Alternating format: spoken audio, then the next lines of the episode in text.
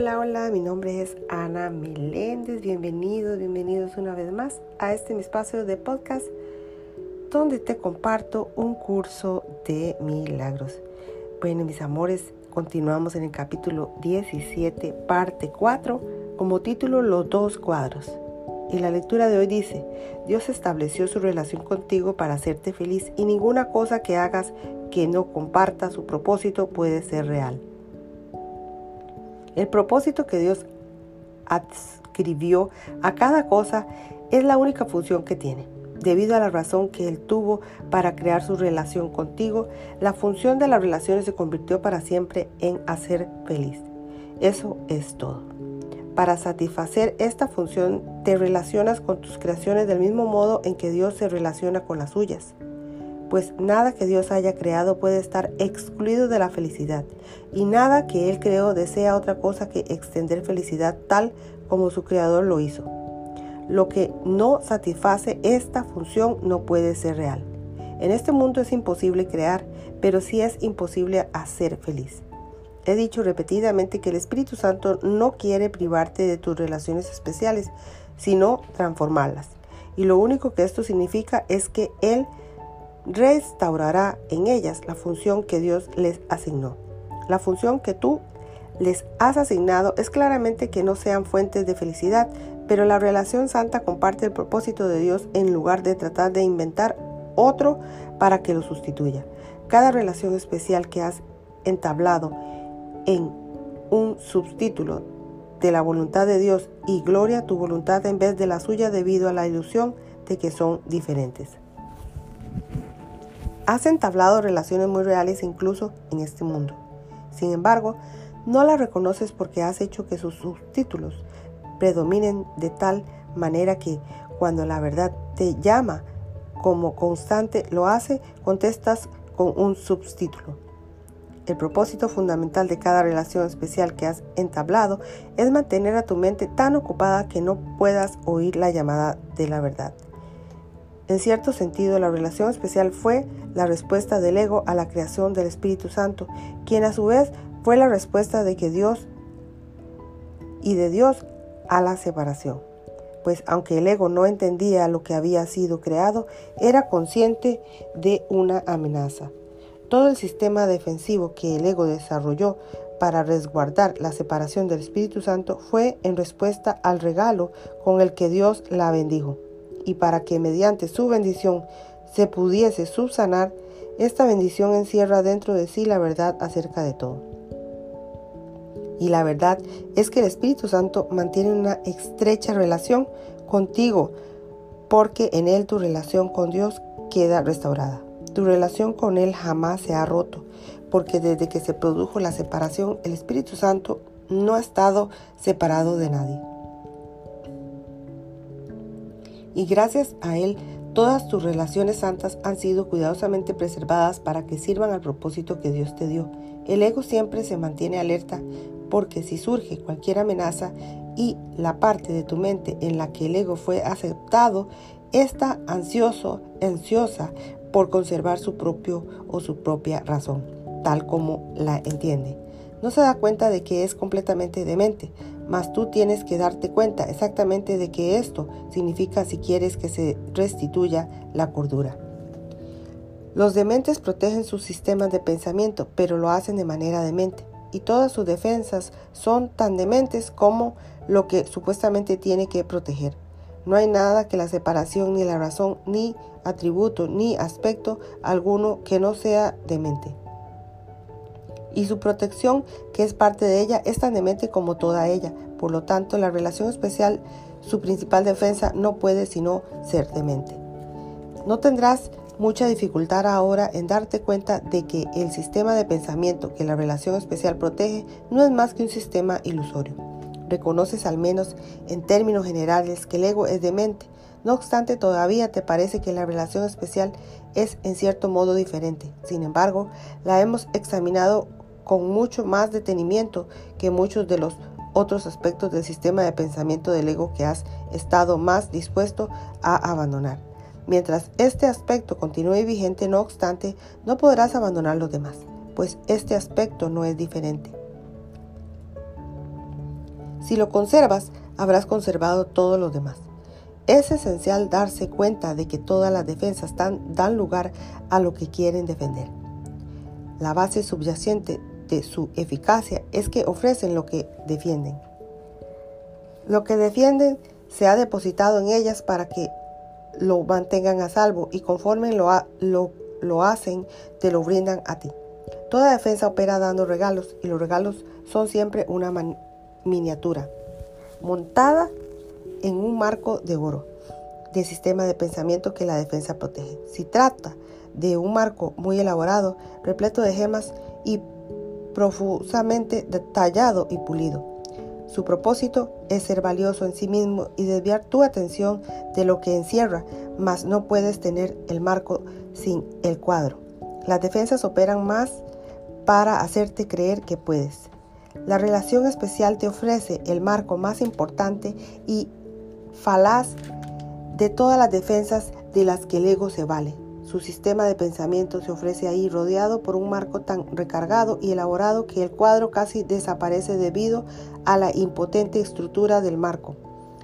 En el marco van entretejidas toda suerte de fantasías de amor quiméricas y fragmentadas, engarzadas con sueños de sacrificio y vanagloria, y entrelazadas con hilos dorados de autodestrucción. El brillo de la sangre resplandece como si rubíes se tratasen, y las lágrimas van talladas con diamantes que refulgen tenuamente a la luz mortecina en que se hace el ofrecimiento. Examina el cuadro, no dejes que el marco te distraiga. Este regalo se te ofrece para tu propia condenación, y si lo aceptas crearás estar condenados.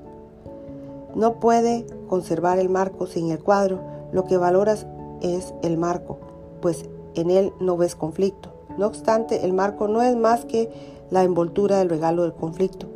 El marco no es el regalo.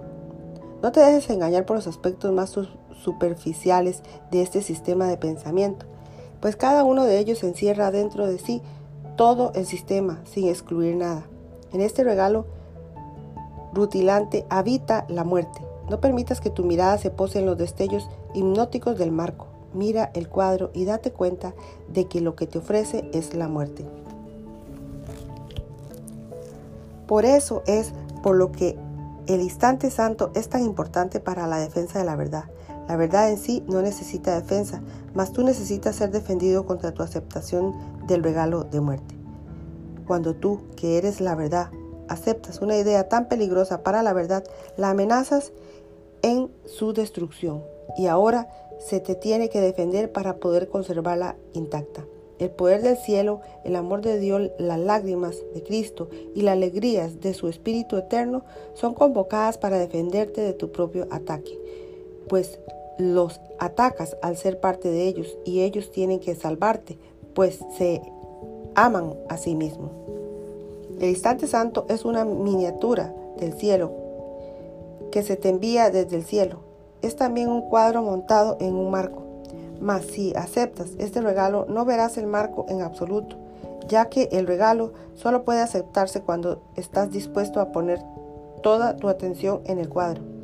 El instante santo es una miniatura de la eternidad, es un cuadro de intemporalidad, montado en un marco de tiempo. Si te concentras en el cuadro te darás cuenta de que era únicamente el marco lo que te hacía pensar que era un cuadro. Sin el marco, el cuadro se ve como lo que representa, pues de la misma manera en que todo el sistema de pensamiento del ego radica en sus regalos, del mismo modo el cielo en tu totalidad radica en este instante, que se tomó prestado de la eternidad y se montó en el tiempo para ti. Se te ofrecen dos regalos, cada uno de ellos es un todo en sí mismo y no puede ser aceptado parcialmente. Cada uno de ellos es un cuadro de todo lo que puedes tener, aunque desde una perspectiva muy diferente. No puedes comparar su valor comparando el cuadro de uno con el otro del otro. Debes comparar únicamente los cuadros, pues de otro modo la comparación no tendría ningún sentido. Recuerda que el cuadro es lo que constituye el regalo y solo sobre esa base eres realmente libre de elegir. Contempla los cuadros, contempla los dos.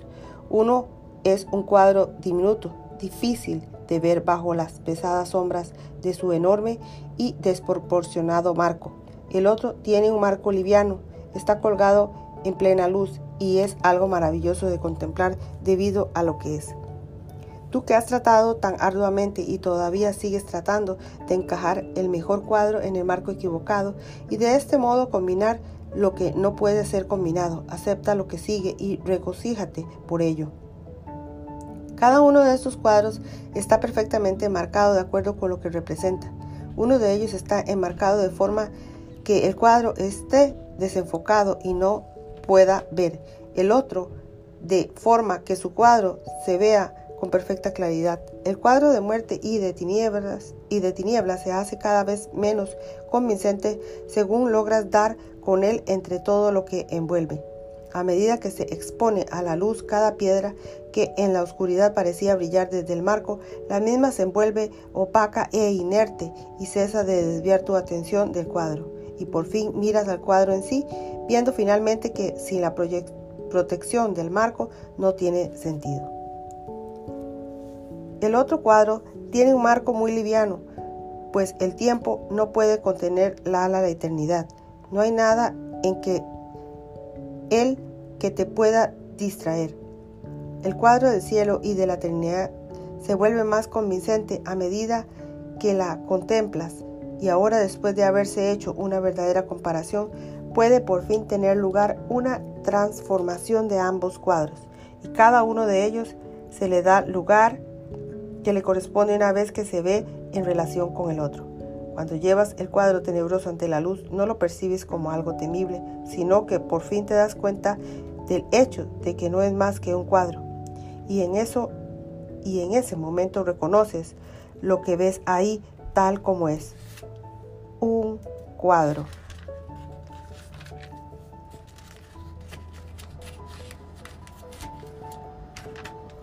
un cuadro de algo que pensabas que era real y nada más, allá de ese cuadro no verás nada. El cuadro de luz en claro e en equívoco contraste se transforma en lo que está más allá del cuadro. A medida que lo contemplas, te das cuenta de que no es un cuadro, sino una realidad. No se trata de una representación pictórica de un sistema de pensamiento, sino que es el pensamiento mismo. Lo que representa está ahí. El marco se desvanece suavemente y brota en ti el recuerdo de Dios, ofreciéndote toda la creación a cambio de su insignificante cuadro, que no tiene ningún valor ni ningún significado. A medida que Dios ascienda al lugar que le corresponde y tú asciendas al tuyo, volverás a entender el significado de las relaciones y sabrás que es verdad. Ascendamos juntos hasta el Padre en paz, permitiendo que adquiera predominancia en nuestras mentes. Todo se nos dará al darle a Él el poder y la gloria y al no conservar ninguna ilusión con respecto a donde se encuentran estos. Se encuentran en nosotros gracias a su predominio. Lo, lo que Él ha dado es suyo, resplandece en cada parte de Él, así como en la totalidad. La realidad de tu relación con Él radica en la relación que tenemos unos con otros. El instante santo refulge por igual sobre todas las relaciones, pues en Él todas las relaciones son una.